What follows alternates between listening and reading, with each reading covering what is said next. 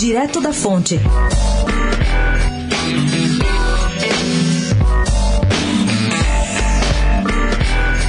Atento à batalha das tarifas dos últimos dias entre Estados Unidos e China, o empresário Rubens Ometo, da Cosan Raizen, afirmou à coluna que essa nova guerra entre a Casa Branca e Pequim não o preocupa. Em rápida conversa com a coluna em Nova York, Ometo resumiu como vê esse conflito. Os impostos americanos, diz ele, encarecendo os produtos chineses, deixam mais competitivo o preço dos brasileiros no agronegócio. E ainda, os Estados Unidos são grandes exportadores de grãos para a China. Com as tarifas mais altas impostas pelos chineses aos americanos, o Brasil também acaba levando uma boa vantagem. O Metro, aliás, foi dos poucos empresários a prestigiar o evento da Câmara Americana de Comércio este ano em Nova York. Mas partir dali para Dallas e participar do almoço em torno de Bolsonaro ficou complicado.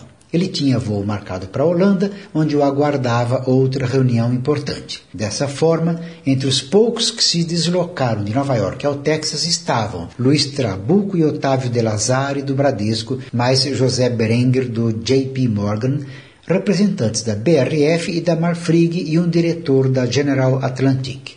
E só. Gabriel Manzano, do Direto da Fonte Especial para a Rádio Eldorado.